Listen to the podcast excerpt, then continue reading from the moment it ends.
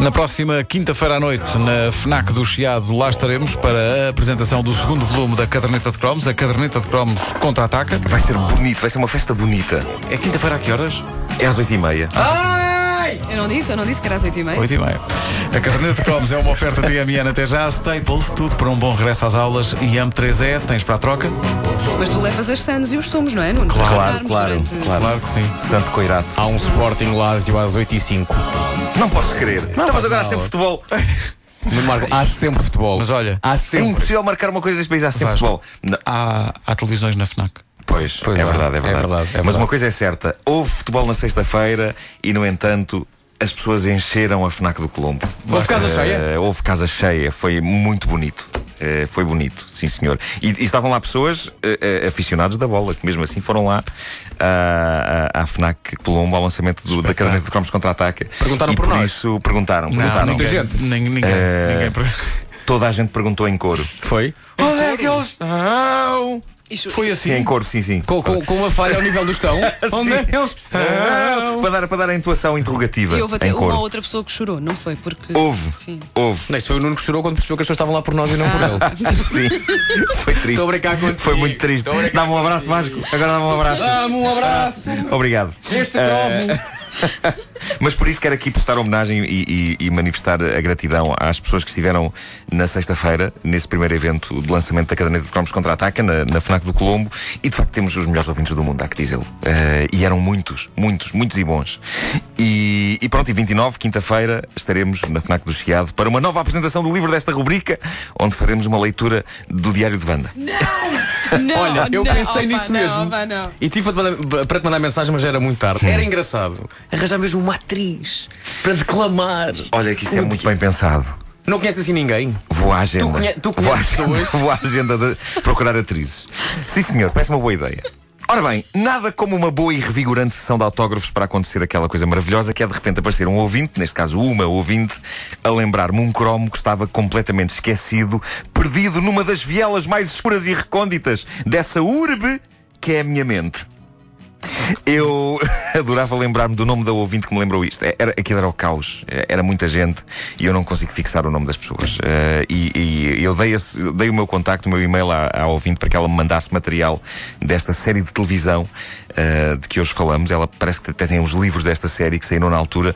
Mas antes que ela me mandasse material, eu fui pesquisar por essa internet fora e encontrei. Encontrei aquela que foi a mais bizarra série de desenhos animados feita em Portugal nos fins da década de 70, princípio de 80. A série eh, era de facto invulgar, a começar pelo facto de ter como protagonista um coelho de cor verde.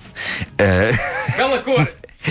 a série, chamava-se Pito Coelhinho Verde. E É uma daquelas memórias que não é comum a todos os ouvintes da caderneta de cromos e não percebo porquê. E Porque- aqui no estúdio também não, eu não me lembro. porque Pete, Pete, é um nome um pouco ridículo, ok? Pete teve o seu impacto, o seu impacto ah, naquela altura, mas estranhamente, talvez soterrado pelo peso dos gigantes do entretenimento estrangeiro, o pequeno coelhinho resvalou para uma toca do esquecimento. E rever Pete, o coelhinho verde, passados todos estes anos, é uma experiência estranha, porque a série continua queriducha e divertida para miúdos, mas é impossível não pensar que aquilo é capaz de ter sido secretamente encomendado pelo Sporting Clube de Portugal.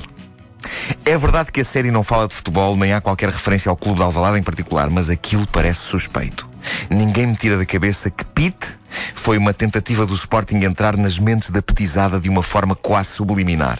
Ou então não foi nada disto. Mas deixem-me pensar que esta série, com um pé no inocente e outro no seriamente maluco, era uma tentativa do Sporting por con- conquistar Portugal a começar nos pequenitos. E a minha teoria é que eles escolheram o coelhinho e não um leão, porque um leão verde seria demasiado óbvio. É que a própria letra da canção é uma espécie, uma, uma apologia épica de como é bom ser verde. E deixem-me que vos diga, é também dos temas musicais mais espetacularmente bizarros que uma série de desenhos animados portuguesa já teve.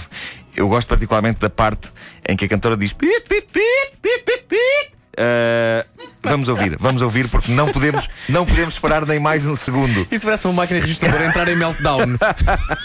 É, eu vi uma vez no supermercado isso acontecer. Olha,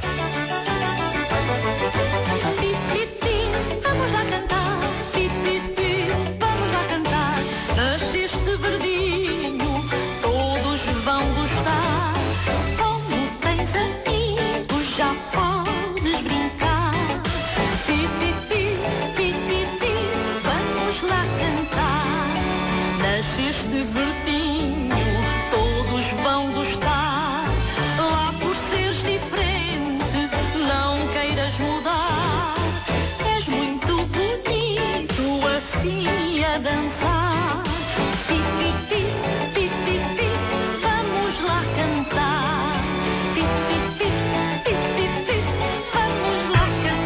Só fazer aqui uma ressalva. eh, há muitos ouvintes que estão a ouvir isto apenas num canal. Pois é, isso é- Eu estava a ouvir só na, na minha. Estava só a ouvir na minha orelha. Pode acontecer que ouvintes em determinadas rádios não tenham ouvido rigorosamente nada.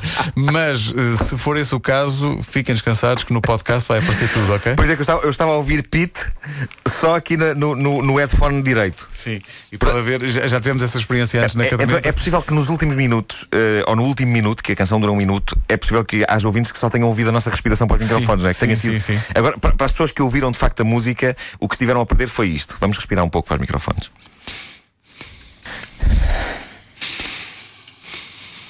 Pronto, agora assim ninguém perdeu nada. Uns ouviram a música, outros ouviram a respiração.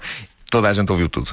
Não, menos a, quem- a música. quem não ouviu- quem não ouviu a música vai ouvir depois no Para quem não podcast. ouviu, vai poder confirmar depois no podcast que há um toque, ainda bem que, que falaste do Sporting, porque há aqui um toque Maria José Valério. É. Ah, não é? Eu, eu, eu dava Também tudo para saber quem é a senhora de voz timbrada e cristalina que canta este hino à plagem verde com o empenho e o entusiasmo de quem se atira a uma área de ópera. És muito verdinho. Eu ainda, eu ainda pensei que fosse. Era Maria Lourdes Reze- Rezende, não era? Que canta o hino do. Maria Lourdes Valério. Valério, Valério. Peço Do. Sporting, Maria José. Maria José Valério. Maria José Valério. O o Maria José Valério. Eu confundo Maria José Valério e Maria Lourdes Rezende. Ah, e depois crio Maria de Lourdes Valério, que é tipo uma mistura das duas. Ah, Uma entidade. eu, eu recorri aos serviços de identificação sonora conhecidos como a minha mãe. Ah, e a minha mãe acha que quem interpreta desta forma arrebatada o tema de Pete, o Coelhinho Verde, é a lendária Isabel Volmar. Ah, é? Pronto. Ah, é capaz de ser. mãe, é capaz não, de ser. me- não me Não soa, me por soa, não me. És muito verdinho. Ah, no genérico de Pete, o coelhinho verde, surgem amiguitos do nosso herói, nomeadamente um elefante azul, um crocodilo amarelo e um animal castanho que eu ainda não percebi exatamente se é um rato ou é um urso. Eu gosto sempre. eu tenho que conseguir distinguir. que as pessoas não, não, não sei bem o que é. Mas eu acho que tenho rapidamente conseguido distinguir um rato de um urso, senão um dia deste ainda tenho um desagradável dissabor. Entrou-nos um rato em casa, é grande, espera, vou dar-lhe com a vassoura. É lá, arranca-me um braço, não se faz. Ah, Faz-me sempre confusão quando desenhos animados introduzem crocodilos como sendo amigos de coelhos. Ah, como acontece aqui. Fico sempre com a sensação de que é uma relação que um dia irá inevitavelmente dar para o torto. Tipo, ó crocodilo amarelo, viste o Pete? Eu, eh, não, não. Tens uma coisa verde nos Não, dentes. Sim. É pelo. Não, é espinafre. Eu sou vegetariano. Um É crocodilo espinafre. Não é pelo verde, não é espinafre. É, é uma madeixa de cabelo da Maria José Valério. Meu Deus. Não, não, é espinafre. Pete é uma criação de Fernando Correia, eh, não o jornalista desportivo, mas eh, um pintor veterano, cartunista e animador português. Hoje está na casa dos 80 anos. E eh, arrisco dizê-lo sócio do Sporting. Eu perdoem-me a teimosia quanto a isto, mas eu acho difícil que uma pessoa do Benfica ou do Porto criasse um herói verde. E já agora, acho que outro artista devia ter inventado Klopp, o musaranho vermelho. O quem? Porque podia ser. O quem? Não há, um, não há um bicho chamado assim? Musaranho, não sei. Há, há um musaranho. Musaranho, isso não é um fruto seco. Não é aquele queijo que se põe na pizza? É isso, é isso. Musaranho. Eu, eu acho que musaranho é um bicho com o focinho pontiagudo. Não? Tudo bem. Google, seja como for, se houvesse um bicho verde e um bicho vermelho, podia ser que houvesse um derby na floresta. Eh, Pete, o Coelhinho Verde é uma série que, na verdade, fala de valores importantes, nomeadamente a ideia de que não há mal nenhum em ser diferente dos outros e que toda a gente tem de respeitar isso. E para acompanhar a série, a mítica Agência Portuguesa de Revistas lançou uma coleção de pequenos livros desenhados pelo próprio Fernando Correia com histórias de Pete e seus amiguinhos que custavam 7 escudos e 50 centavos. E há alguns disponíveis hoje em dia em leilões na internet, se bem que já não por 7 escudos e 50 centavos, já por um bocadinho mais. A verdade é que Pete foi um fenómeno de popularidade que, na época, embora muito cristalizado naquela altura, gerou merchandising como qualquer série estrangeira e podia ter feito de Fernando Correia o nosso Walt Disney, não fosse Portugal tão rico em obstáculos para concretizar esse tipo de sonhos. Mas Pete foi um antepassado de coisas como os Patinhos ou agora o Gombi, eh, uma personagem animada 100% nacional, capaz de ombrear com os heróis caros e vistosos que vêm lá de fora. E quem fazia as vozes das personagens de Pete, ou algumas vozes, era o mítico António Semedo, o homem que mais tarde fez de Topo Gigio. Sim, sim, sim. Quem quiser matar saudades deste coelho nacional pode encontrar mais do que uma versão do genérico no YouTube e consta que de vez em quando a RTP Memória vai buscar Pita aos arquivos e exibe a série toda. É o chamado pit stop da emissão da RTP. É boa! Bravo! Bravo! A caderneta de cromos. E, e repara, isto antecipa também o conceito de animais eh, estranhamente de cor verde que agora verificamos no Angry Birds.